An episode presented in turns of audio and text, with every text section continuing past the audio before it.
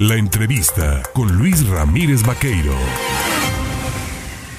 Mire usted, ya son las 8 de la mañana con 24 minutos. Le decía yo a usted que desde la aparición de este libro que ha causado tanto revuelo en redes sociales, El Rey del Cash, pues el testimonio de la señora Chávez, ¿no? La señora Laura Chávez, que era pareja sentimental de César, eh, amigo, pues bueno, personal, ¿no? Del presidente López Obrador quien trabajara durante mucho tiempo cercano a él.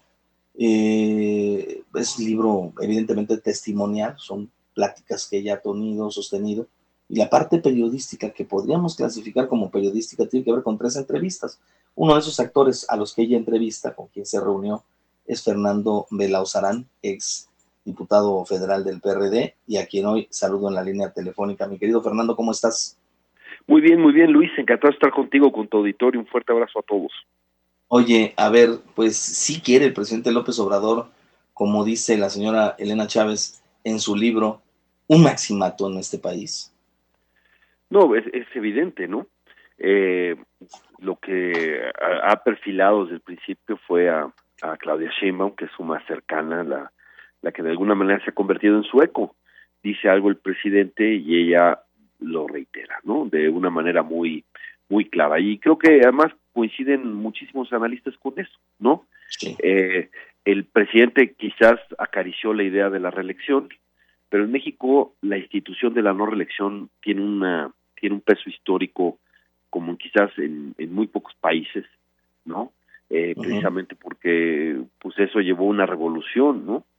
Y, y cuando se quiso restaurar, recordarás que Álvaro Obregón eh, no llegó a las elecciones, ¿no? Le cortó la, le, dispararon.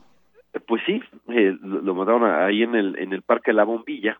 Así es. Y, y, eso generó una institución muy fuerte. ¿Te acuerdas que antes ya no se firma así? Por cierto, no.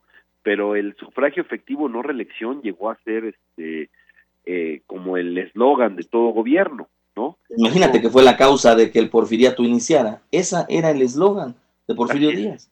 Así es. Eh, llegaron contra la reelección y ya en el poder, pues, eh, este, ya no lo veían así porque ellos lucharon contra Santana, ¿no? Eh, y, eso uno puede incluir a Juárez, que también se veía cómo se mantenía en el poder.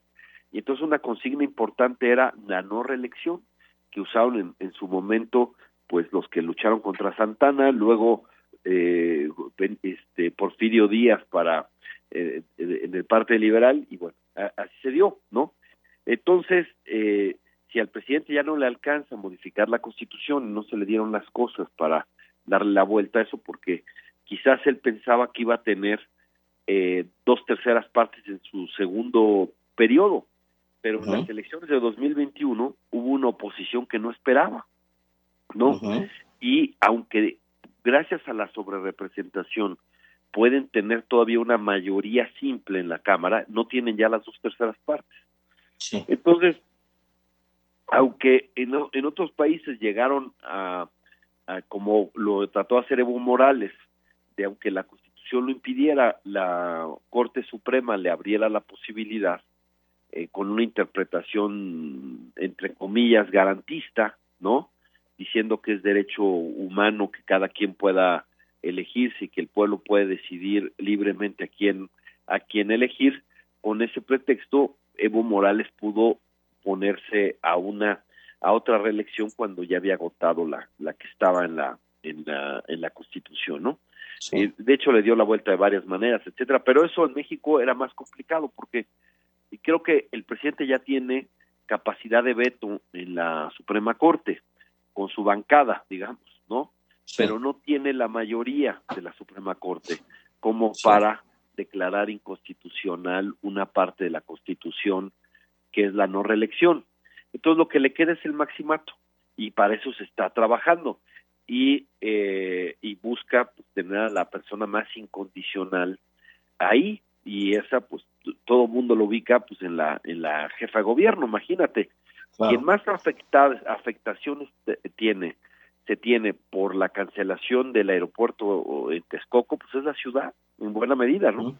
eh, íbamos a aprovechar toda esa parte, el tráfico aéreo es un desastre, pero la jefa de gobierno, en lugar de defender los intereses de los capitalinos y de la zona oriente, que eh, es la que está en, en, una condición más precaria en, en, la ciudad o buena parte de ella, en lugar de pensar en los ciudadanos, se puso a, eh, a complacer al presidente y eso se dedica a complacer al presidente en lugar de ver por los ciudadanos. Y pero eso es lo que le ha ganado eh, ese privilegio. Tú recordás que algo que tiene el presidente como una una especie de eh, eh, de obsesión es lo que vivió Lázaro Cárdenas.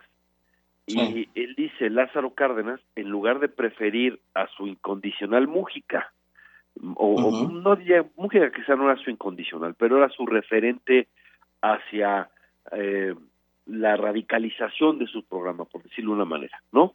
Y entonces eh, López Obrador, como lo ve, ¿no? Dice, el Lázaro Cárdenas, en lugar de ir por Mújica, fue por el moderado Ávila Camacho, que en lugar de ir un paso hacia adelante, significó un paso hacia atrás, ¿no?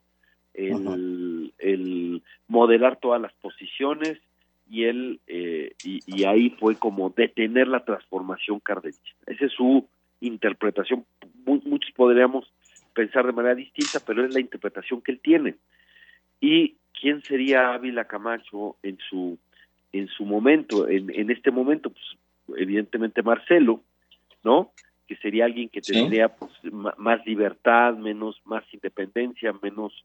Eh, ¿Será que el presidente Fernando esté jugando no tanto a hacerle a Lázaro Cárdenas y más aún Luis Echeverría, que cuando todo el mundo pensaba que Mario Moya Palencia iba a ser su sucesor, se inclinó por su amigo de la infancia? Sí, yo creo que e, esas son sus referentes, por supuesto. Y además, la verdad es que eh, Lázaro, eh, López Obrador tiene muy poco que ver con Lázaro Cárdenas. Su estilo es más de Luis Echeverría, efectivamente, ¿no? Esa tremenda demagogia, eh, este, megalómana, etcétera, donde se siente que hace historia y que es, es su, su su gobierno es un parteaguas, etcétera, pues esta megalomanía la tenía Echeverría. Y efectivamente creyó que, que al poner a López Portillo, que era su amigo de la infancia, junto con el, el negro Durazo, que siempre estaban desde, desde muy chavos, pensó que él era la continuación y bueno, luego lo mandó a las Islas Fiji, ¿no? Y, este, pero eh, hay diferencias con, con, esto. Una de las cosas que, que es diferencia es el papel preponderante que le están dando a las Fuerzas Armadas y yo creo que él piensa que eso es también la garantía de su permanencia, ¿no? Eh, Muy bien. No, no, no sé qué vayan a hacer las Fuerzas Armadas, ellos tendrán que tomar, pero seguramente la intención que está ahí del presidente de fortalecerlas es convertirlos en guardianes de su voluntad, ¿no? Por eso los ha empoderado como nadie, ¿no? Pues Fernando Belauzarán Méndez, exdiputado federal y pues eh, partícipe, digamos, de este libro, El Rey del Cash, a través de esta entrevista con Elena Chávez, autora del mismo. Yo te agradezco, como siempre, platicar con el auditorio en el estado de Veracruz y seguiremos en contacto, si nos lo permites, para seguir haciendo análisis de la situación que está viviendo este país. Te mando un abrazo. y, solamente recomendar que compren el libro y lo lean, está muy interesante. Claro. Es un modus operandi de cómo con dinero legal e ilegal se financió pues, el movimiento que los llevó a la presidencia, ¿no? Entonces, es de, veras interesante, es desde es una es un testimonio desde las entrañas del círculo más íntimo del presidente y revela muchas cosas, yo diría que confirma muchas cosas, ¿no? Muy bien, pues eh, Fernando, te mando un abrazo. Un fuerte abrazo, Luis, encantado de, haber platicado contigo. Eh, abrazo a todos. Gracias. Es Fernando Belazarán Méndez, exdiputado federal del PRD y parte sustancial ¿no? en el libro El Rey del Cash.